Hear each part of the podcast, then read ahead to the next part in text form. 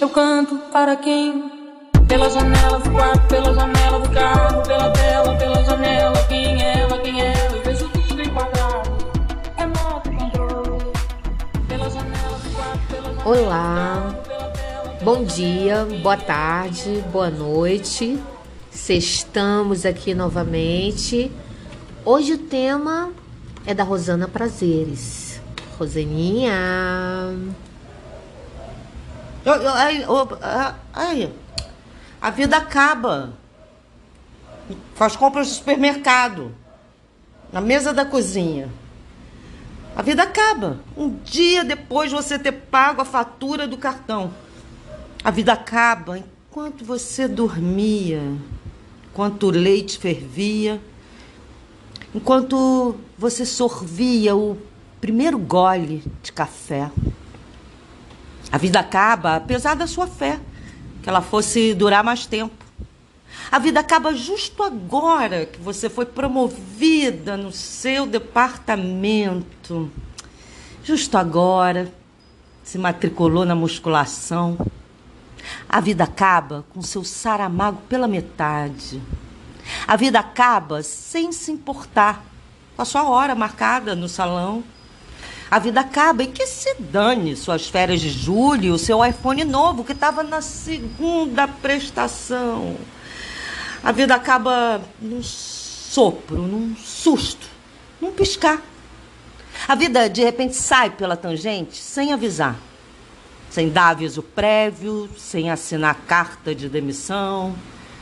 A vida acaba durante o intervalo do seu programa favorito de televisão. A vida acaba sem explicação, sem nenhum sentido, sem dar um sinal. A vida acaba. E não é nada pessoal, é só a vida.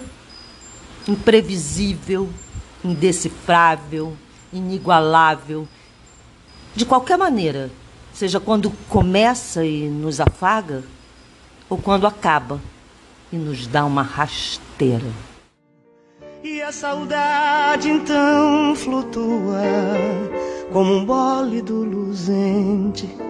Dentro dela a gente vai. Histórias que não voltam mais. Eu quis começar o tema que eu escolhi essa semana, é, lendo esse poema que, eu, que me impactou muito, que foi que me inspirou para trazer esse tema aqui para o nosso podcast. É o poema A Vida Acaba, do Ayrton Gustavo Grato, que é um jovem poeta, dramaturgo, ator e um querido amigo que tem uma obra, embora ele seja muito jovem ainda, ele tem uma obra imensa. É, eu sempre falo assim que eu acho que o Ayrton é uma máquina de, de produzir é, é, poema e poesia, assim. Fora os personagens que ele cria, ele é um cara espetacular, assim. Para quem não conhece, fica a dica. Ele tem página no Instagram, no Facebook, tem é realmente um, um talento. Eu sou muito admiradora do trabalho dele. E hoje, então, comecei aqui lendo esse poema dele, A Vida Acaba. E, e vamos falar hoje sobre isso, sobre esse tema que tanto nos, nos impacta, nos rodeia, nos assusta, nos persegue. Ele, uma coisa que ele, que ele, ele vai falando de coisas assim tão cotidianas, né? De coisas do dia a dia, porque a morte, por mais sobrenatural que seja, né? Ela, ela é, é comum. É como nascer, morte e vida, né? É, é comum, todo dia a gente morre, todo dia a gente nasce.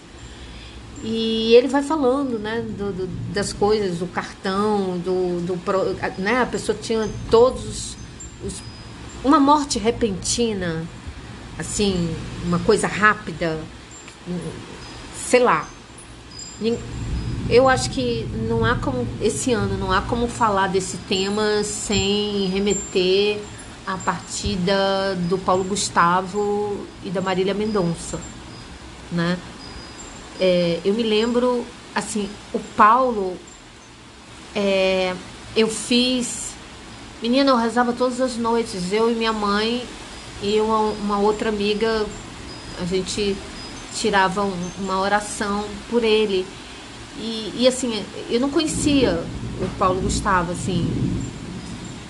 Mas assim, foi como fosse alguém da minha família. Eu senti muito, aquilo foi.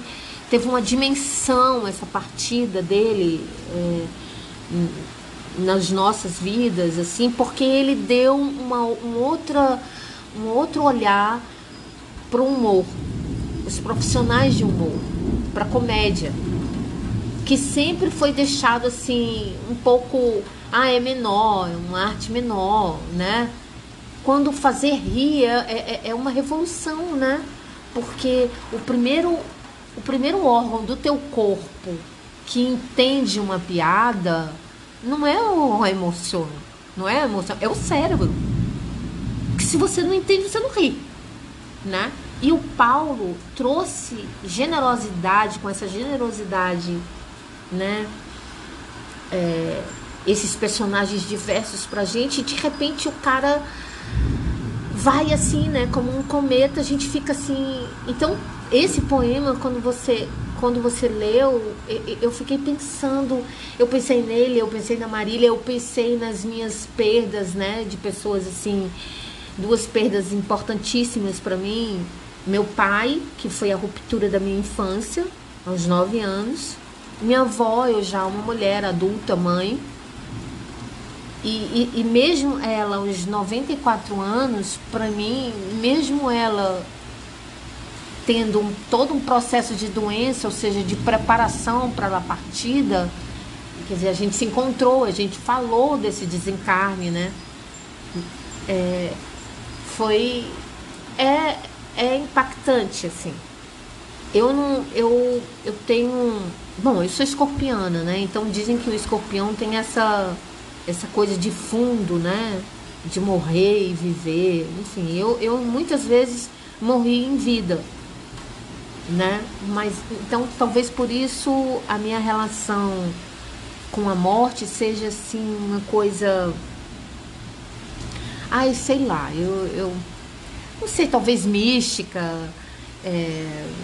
Como é que você sente isso, Rosana? Como é que, como é, que é? Pois é, você lembrou do, do Paulo Gustavo, né, Manga? Eu acho que o, o, o Paulo, ele na verdade, é, como toda morte de alguém jovem, saudável, é, no caso dele, Covid, né? Uma, uma doença nova, uma coisa nova, mas eu acho que é aonde a morte sempre dá a tal da rasteira na gente, é isso, quando ela chega para alguém que, que não está programado aquilo, né? não estava no script. Né? E acho que, na verdade, ele acabou virando um símbolo disso, né, desse susto que a gente toma quando ela vem de forma tão repentina. E acho que a questão da Covid trouxe isso para toda a humanidade, né? Essa lembrança de que a morte existe e que ela existe não necessariamente mandando aviso, não necessariamente é, programada, esperada, ela chega assim, né? De repente, é quando ela mais nos choca, quando ela mais nos, nos assusta, e acho que a Covid veio com essa lembrança. Porque é incrível, né? Porque tem gente que passa a vida realmente batido desse tema. Tem gente, Sim. né? Assim, como se não, não, é como se não existisse isso, né? Ela nasce e morre sem levar a questão da morte em consideração. Né? Para mim nunca foi assim. Eu te confesso que desde muito pequena foi um tema que me que me atravessou. E aí eu vou posso te contar aqui algumas histórias minhas marcantes, né, de, de, de infância, a, a começar com a primeira delas que foi é, a mãe do meu pai, minha avó. Ela tinha uns problemas sérios, assim. Na verdade, tem a ver até isso com o nosso primeiro tema lá, saúde mental. É, que eu até falei um pouquinho rápido sobre isso, que ela foi diagnosticada com alguns problemas mentais, não volta e meia ia fazer tratamento de choque, ficava internada. É, de onde a gente até falou lá isso no primeiro uh, episódio, que na verdade naquela época era o que se tinha, é. né? A, a, a, psiquiatria não era uma coisa avançada, enfim. Então, ela passou por esse sofrimento, nós da família também. E aí, numa dessas internações, né, quando ela saiu, teve alta, é, acharam melhor que ela passasse uns dias na nossa casa para não ficar sozinha com meu avô, enfim, então foi passar uns dias na nossa casa. E aí ela ficou dormindo no meu quarto, na minha cama, e eu dormindo na sala. Eu devia ter uns 5, 6 anos. E aí teve uma manhã, ela me acordou uh, e falou: Minha neta, eu me dava muito bem com ela, era muito carinhosa comigo, vó Helena. E ela falou: Minha neta, eu tô com muita dor nas minhas costas, você não faz uma massagem em mim? E eu fui, acordei lá e, e fui lá para o meu quarto. Ela deitou na cama, eu fiquei fazendo massagem nela um bom tempo. E lá pelas notas vi que ela ficou quietinha, dormiu, eu voltei para a sala para dormir novamente. E aí, um pouco tempo depois, minha mãe me acorda para ir para a escola, para me arrumar para ir para a escola. Quando a gente entra no meu quarto de novo para pegar o meu uniforme, eu e minha mãe, que eu olho para minha avó, minha avó estava assim com a dentadura para fora, caída da boca, com uma expressão muito estranha. E eu aí falei, mãe, vovó tá, tá com uma carinha meio esquisita. A minha mãe, que tinha lá umas rusgas com a minha avó, falou, cara esquisita, sua avó sempre teve, Rosana. Aí eu, e eu pequenininha, né? Eu falei, não, mãe, mas olha só, ela tá estranha, diferente. Melhor senhora olhar. E aí a minha mãe olhou e logo né, deu-se a, a cena dramática. Minha avó tinha falecido. E de onde depois a gente concluiu que provavelmente ela tenha falecido ali, talvez naquele momento ali, né? Deu fazendo massagem. E depois esse pensamento engraçado me acompanhou, porque eu falei, poxa, tomara que tenha sido assim, né? Que ela tenha partido sim, sim. com essa alegria. Imagina com umas mãozinhas pequenininhas, né? De criança. É, e ela foi, né? Então essa, essa história me acompanhou. E o que acontece? Eu muito pequena ali, aí eu lembro que depois veio a, a sucessão ali da, da situação, minha mãe indo acordar meu pai, Antônio, acorda. E meu pai nada de acordar, Antônio, acorda. E Antônio, é melhor você acordar porque eu acho que sua mãe morreu. É, pois é, a mamãe não era assim muito exatamente delicada, assim, enfim, foi, foi como se deu a coisa. E aí dali, né, acho que já vi aquela coisa, é, me tiraram dali, me botaram na casa de algum vizinho. E aí foi a sucessão de coisas. E o meu registro disso, né, que eu acho curioso, assim, é como a criança, é, eu acho que foi a primeira vez que, esse, que realmente eu entrei em contato com isso, com esse tema.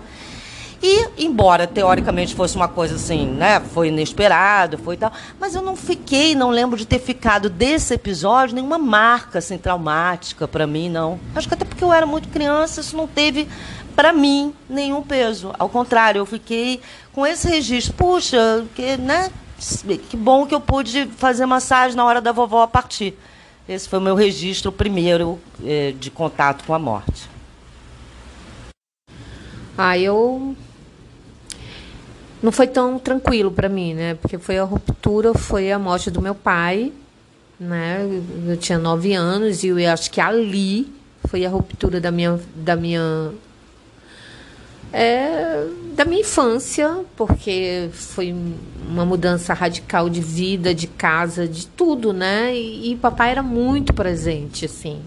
Era um pai muito presente. E da forma que foi, né? Porque ele não estava doente, não tinha essa coisa, né? Ele, assim, quando a pessoa está doente, é aquilo que eu disse antes, você meio que. É, sei lá, que de alguma forma você é preparada para aquilo, né? Mas quando é uma, uma, uma, uma coisa trágica, que no caso do papai que mataram, né? É muito é muito dolorido, é muito estranho, né? Você tomar consciência que o mundo é ruim, sabe? É duro demais isso. Né? Eu, eu, eu, eu lembro que eu fiquei uma, eu fiquei áspera, eu fiquei ácida, eu fiquei assim, cara, sabe, difícil, entendeu? Foi um momento muito difícil para mim. E, e e depois, mais tarde, eu tive é, é, o desencarne da, da, da, da, minha avó, que aí já. A minha avó era uma mãe para mim. Mas a vovó, ela teve esse tempo de conversar comigo, de me preparar para a partida dela. Né? É. É, de conversar, olha, eu tô preparada para ir, olha, eu eu vou te pedir isso, eu tô te, te entregando meus filhos. Eu digo, vó, mas Pô, mas é muita responsabilidade. Não, eu estou entregando os meus três filhos para você cuidar. Você acredita, gente? Acredito. Pois é, eu Mãe e vó tem dessas coisas, É, né? entregou os filhinhos dela e eu tenho uma relação com os meus tios, né, com a minha mãe, assim, muito maternal, assim. Eu, porque eu acho que eu obedeço, sabe? Entendeu? Eu sofri com a morte da minha avó? Claro que sim. Mas foi um, um- um sofrimento é, maduro, sabe? Assim, com essa consciência de que a gente aqui tem um tempo, né? E que a gente finda, sabe? E que fica. é, eu me pego fazendo coisas assim que eu me vejo a minha avó. Eu digo, nossa, meu Deus, hoje eu tô. Nossa, hoje eu tô muito vovó, sabe? Porque essa coisa dos valores, né? É, que a gente aprende, assim. Então, e eu vejo morto. Gente morta. Isso, durante muito tempo na minha vida, foi um tabu falar sobre isso. Imagina. Porque ver gente morta, cara, é muito esquisito. Até hoje eu questiono se vejo mesmo, se escuto mesmo. Ver gente viva já é esquisito, né, Manguete? Imagina morta, né? Pois é. Então, quando a gente tem essa, essa vivências assim, né, com, com pessoas que já se foram, é, a gente passa a ter um olhar para esse mistério que é nascer ou morrer, muito, eu digo que sofisticado, sabe? A- é- é- é- é- olha, eu vou te dizer, ao mesmo tempo que já tive essas experiências estranhas, eu questiono todas elas. É tão, é tão doido, mas assim, se não tivesse prova viva de que, nossa, vivi isso, No caso, morta, né? no, que- pois é. Prova morta, né? De Exatamente. que você viveu isso. Exatamente.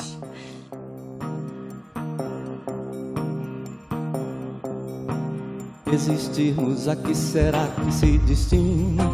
Pois quando tu me deste a rosa pequenina, vi que és um homem lindo e que se acaso assina, do menino infeliz não se nos ilumina, tampouco turva-se a lágrima nordestina. Apenas a matéria-vida era tão fina, e éramos olharmos intacta a retina, cajuína cristalina em Teresina. Pois é, muito doido, assim, é, como chega pra gente. Aí, bom, te contei essa, é, contando pra vocês aqui essa primeira lá com a minha avó, mas depois eu tive duas ainda na infância que me marcaram muito, que foi, era um, um amigo do meu tio, esse tio era o irmão mais novo da minha mãe, um pouco mais velho que eu, e ele tinha um, um grande amigo e que estava sempre lá na casa da minha avó, enfim, eu convivi muito com esse menino, Marquinhos. E eu lembro, e ele brincava muito comigo, era muito afetuoso, muito brincalhão, sabe aquela figura mais velha, assim, amigo do tio que você amarra a dona? Era o Marquinho para mim, cara alegre, sabe? Muito alto astral. Pois um dia Marquinhos foi à praia e não voltou. Morreu afogado. E ali eu lembro que foi o segundo contato com esse tema e que aí não foi nada fácil, foi muito sofrido, muito doído. É, eu fiquei muito chocada e, e aí já foi um pouco mais difícil das pessoas, dos adultos me explicarem, porque eu já estava um pouco mais velha, já senti mais, realmente foi um, foi um choque para mim e dali eu lembro que eu comecei a ter ali uns problemas no- nos primeiros dias de depressão, de tristeza, eu me tremia toda, de nervoso. É, e um outro episódio que eu lembro que, que são aquelas coisas que acompanham você para todo sempre, que eu acho que mudam a tua maneira de estar no mundo e de perceber o mundo. Que foi um, um outro menininho, um coleguinha ali de bairro, lá de Jacarepaguá, onde eu morava. E ele era ali da rua, da, da casa da minha avó, onde eu ficava muito, porque a minha mãe trabalhava fora, então muitas vezes eu ficava na casa da minha avó, que era próximo, né? No mesmo bairro, mas, enfim, ficava na casa da minha avó. E esse menino ali da rua morreu atropelado. Ou seja, outra coisa trágica, até, até, até. E aí. Mas você viu, não? Né? Não, eu não vi, mas o que, que aconteceu? Era muito comum ali no bairro, naquela época, tinha muitos velórios em casa. E o Ah, dele, sim, sim. né? E o dele foi em casa. E a minha avó me levou. E o, e o bairro todo, os amigos, todo mundo foi. E eu fui a primeira vez que eu, que eu vi um caixão ali, uma. E era daquele, daquele menininho que eu brincava. E eu, obviamente, me impactei com tudo. E mais do que isso, eu lembro que ficou reverberando na minha cabeça muito tempo os comentários assim que mais faziam. Mas olha, ontem mesmo ali brincando, alegre, feliz, na rua, jogando bola, parece que estou vendo ele aqui. E, era, e isso era, era um eco, né? Essa frase se repetia ao longo ali da cerimônia, o tempo inteiro. Mas como ele estava feliz! Porque ninguém está preparado. Não, mas essa frase, como ele estava feliz, parecia que estava se despedindo. O que, que eu registrei? Ficou feliz, morre. Ai. Sim, sim, sim, sim. Então, haja terapia, porque durante anos eu me acompanhei desse sentimento. Não posso ficar muito feliz, não, que eu morro. Olha isso. Meu Deus do céu, Rosana, não. amor. Eu- Por isso que existe terapeuta, né? É, meu Deus do céu. Não sei, eu acho que criança ir a velório já acho esquisito, né? Mas a, a- a Clara ficou um tempo com a minha mãe, né?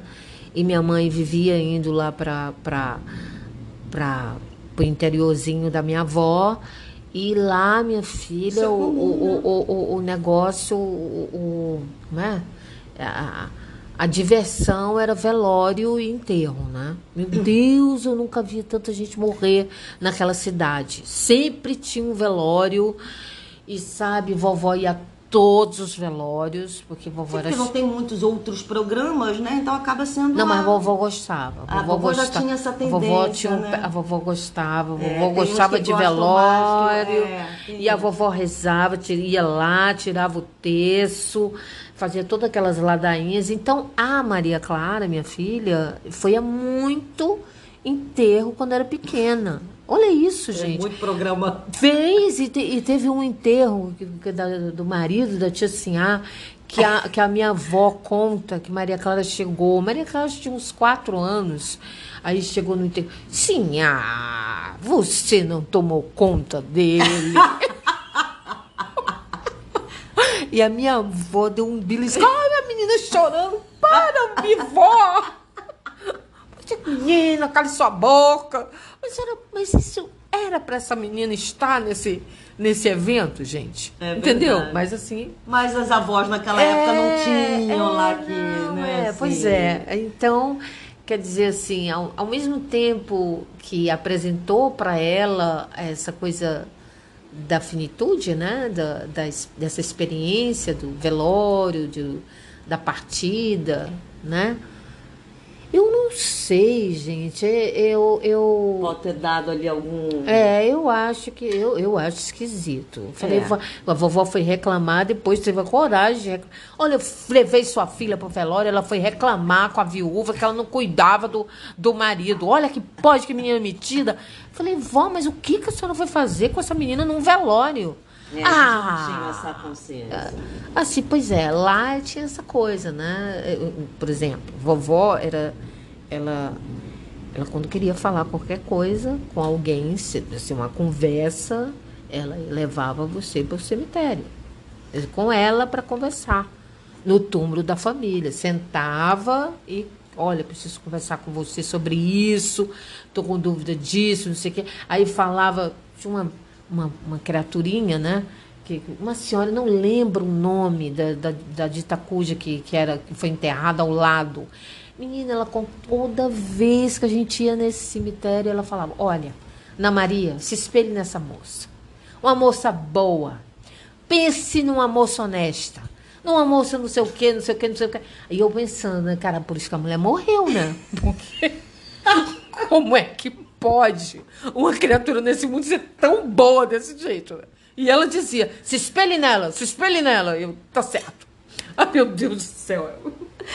Eu, agora você contando essa história, eu me lembrei de uma, de uma outra, que é o, o, um amigo meu, a mãe era, era, era espírita, né? Assim, era eh, de um banda, sei lá o quê, e ela recebia umas entidades, né? E o pai tinha morrido. E aí, uma época, esse meu amigo já, né, separado, com filho e tal, mas foi passar uma temporada morando com a mãe. E aí, eu esqueci agora o nome dela, mas é até bom também, que eu não, não exponho a, a, os personagens. mas eu lembro dele contando que aí ela fazia o seguinte, quando ela queria conversar alguma coisa com ele, que, que ela sabia que ele era um cara que era assim, né, personalidade forte, que ela não conseguia muito dominar, nem levar a coisa para onde ela queria. O que, que ela começou a fazer? Ela começou a incorporar o espírito do pai. Que isso, mas é, é verdade ou era mentira? É, não se sabe até hoje, né? Mas ela, toda vez que ela queria falar alguma coisa, Jorge, aqui é seu pai. Que isso? É, sentava na cama, sou eu aqui, Jorge. Querendo falar com você e preciso te falar sobre isso, isso, isso. isso. Aí ela falava Gente, tudo que ela queria falar para ele, mas dizendo que era o pai, entendeu? Que estava incorporado. Ou seja, Ai, de alguma maneira, porque a, a, tua avó tinha isso também, é de colocar os mortos ali num local de, de, de respeito, né? sagrado, né? De sagrado, que aí merece, né? Não, aí me lembrou essa história. Ela, ela, a vovó era tão devota das almas, não tem? Sim. Que ela se vestia, gente de branco toda segunda-feira. E, e tinha uma coisa de, tinha uma coisa lá no Ceará que era era que pagava assim um, um tanto um valor por mês. E, e, e, as e as almas tinham missa era, um, era remia a alma de alguém. Uhum. aí a pessoa tinha missa todos os dias. Aí uma vez eu peguei vovó falando com uma amiga assim socorro nome da mulher socorro Socorro, eu vou mandar remir a alma de Ana Maria. Ai, a Socorro, que é isso, dona Maria? Mas, mas remir a alma de Ana Maria, ela tá viva. Como é que você vai remir.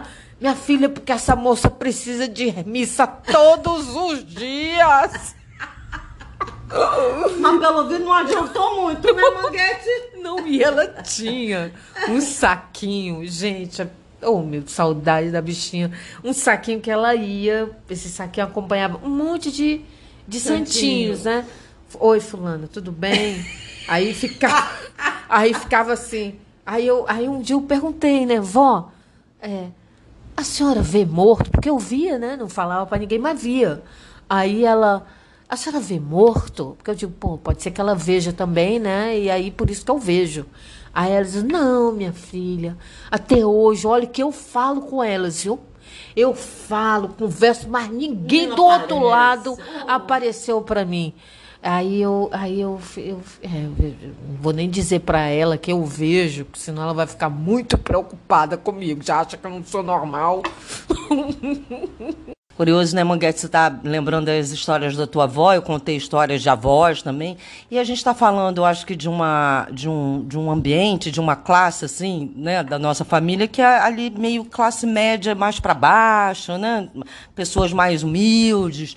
E eu acho que é, é, curioso também a gente observar essa diferença, né, é, de como a morte é tratada, recebida e o próprio luto, né, é, nas diferentes classes, né, de acordo com a cultura ali da ou, com a situação econômica da, da, da pessoa, né. Então assim, nas classes mais baixas a morte sempre tem um eu acho que como tudo, né? O, a, a, tudo é mais, é, é mais forte, né? Mais pesado. É mais... Tanto assim, você vai num velório de pobre é uma coisa, você vai num velório de rico. Totalmente. Me leva junto com você, que eu não vivo mais sem você, a vida para mim acabou né?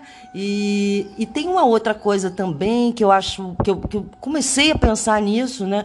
Que é o seguinte: o, o, a, a relação entre as pessoas com, com pouco poder aquisitivo ali, miseráveis às vezes mesmo, as grandes riquezas delas são as pessoas, são as relações, Sim. né? Elas não têm outras coisas para preencher a vida a não ser a troca afetiva entre elas. Então, quando elas perdem um ser, um elo desses, é muito forte. Né? E já a pessoa mais abastada, ela tem trocentas e outras milhões de coisas na vida a se apegar, né? a, a, a desfrutar.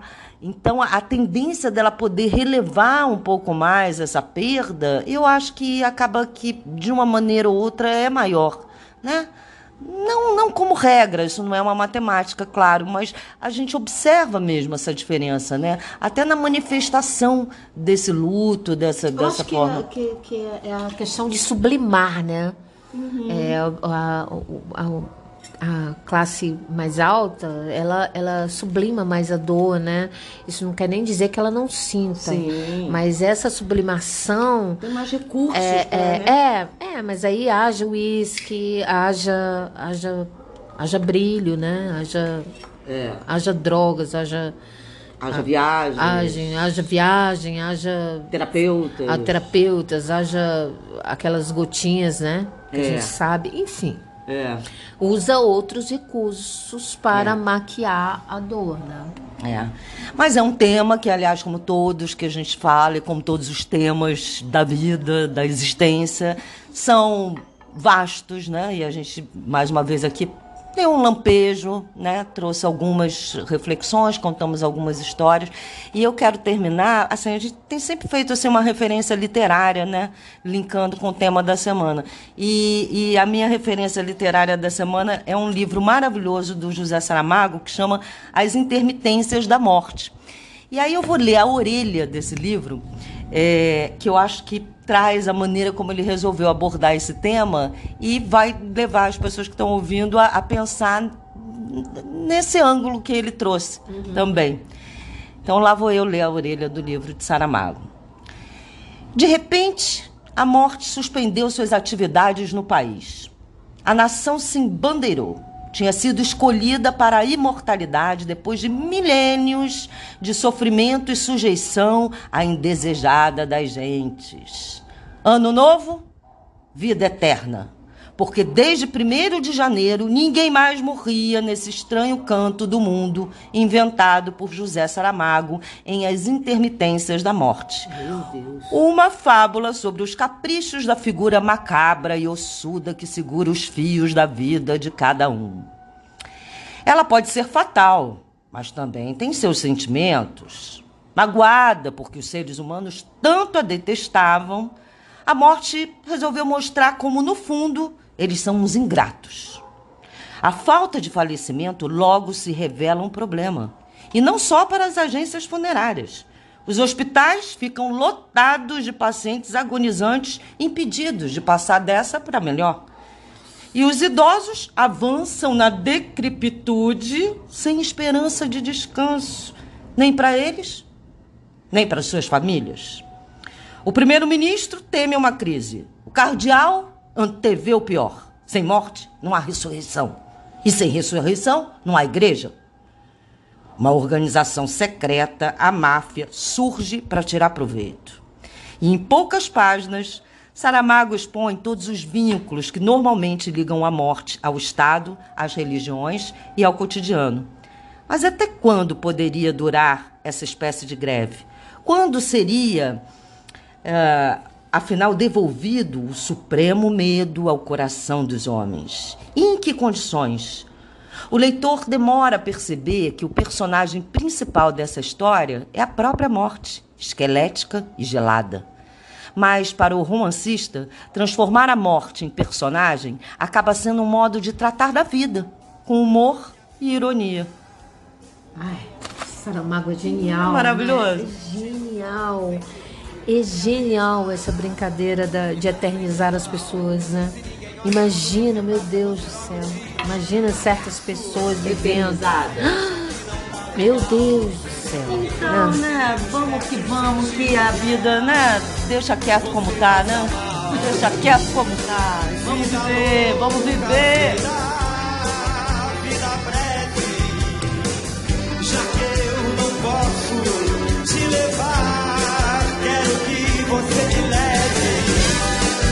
Vida louca, vida, vida imensa, ninguém vai nos perdoar. Olha, gente, agora nós estamos assim. é, vamos tirar aí o, o recesso, né? Natal e, e Réveillon. E voltamos no início de janeiro. Segunda semana de janeiro, né? Pois Primeira é. semana primeira semana logo? Olha, primeira semana de Primeira janeiro. Sexta-feira útil. Primeira sexta-feira útil. Dia de levar a benção dos capuchinhos. Exatamente. Estaremos nós aqui com muita vida para você, com muito humor e com muito pé no chão também. Tá certo, querido? É, e eu acho que assim, esse tema da morte, né, sempre, às vezes pode dar uma incomodada e tal, mas é, eu, eu vi outro dia o, o- o Cortella, né, falando uma coisa muito interessante, assim, que tudo bem, né, a gente um dia vai morrer, né, e aí a partir disso a gente pode ou ter uma depressão, ou entrar em desespero e também ligar o, o Fzinho, né? E sair fazendo besteira, mas que também não é muito por aí, porque se for pensar bem, um dia a gente vai morrer, mas todos os outros a gente vive. Não é verdade? E ele fala o quê? Que a partir desse entendimento, é, quando a gente tem esse entendimento e a gente valoriza a nossa vida, a aceitação da morte fica melhor. Por quê? Porque quanto melhor a gente vive a nossa vida, mais a gente aceita que ela pode acabar. Eu acho que fica muito frustrado e muito temeroso da morte quem não está vivendo bem. Eu acho que a gente está, né, Manguinha? Exato. Então, Viva a vida e não tenha vergonha de ser feliz. Feliz 2022, galera! Vem 2022.